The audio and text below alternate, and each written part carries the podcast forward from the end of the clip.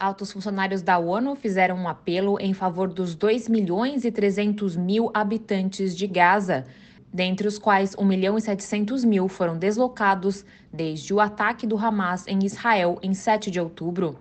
Os atos resultaram na morte de mais de mil israelenses e no sequestro de 240 reféns. Desde então, mais de 11 mil pessoas foram mortas no enclave sitiado. O secretário-geral da ONU, Antônio Guterres, afirmou que a guerra já deixou um número impressionante e inaceitável de vítimas. Em um comunicado divulgado neste domingo, ele reiterou o apelo por um cessar-fogo humanitário imediato. Ele destacou que a violência precisa parar. O alto comissário da ONU para os Direitos Humanos, Volker Turk, também divulgou uma nota após os eventos horrendos das últimas 48 horas em Gaza. Ele se referia aos ataques de escolas administradas pela ONU e à necessidade urgente de evacuar o hospital Al-Shifa.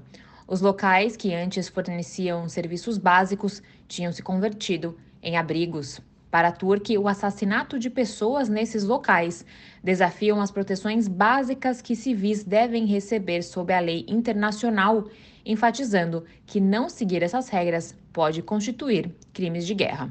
De acordo com a Agência da ONU para Refugiados Palestinos, que emitiu seu último relatório neste domingo, quase 884 mil pessoas deslocadas internamente estão abrigadas em 154 de suas instalações nas cinco províncias da faixa de Gaza. Da ONU News em Nova York, Mayra Lopes.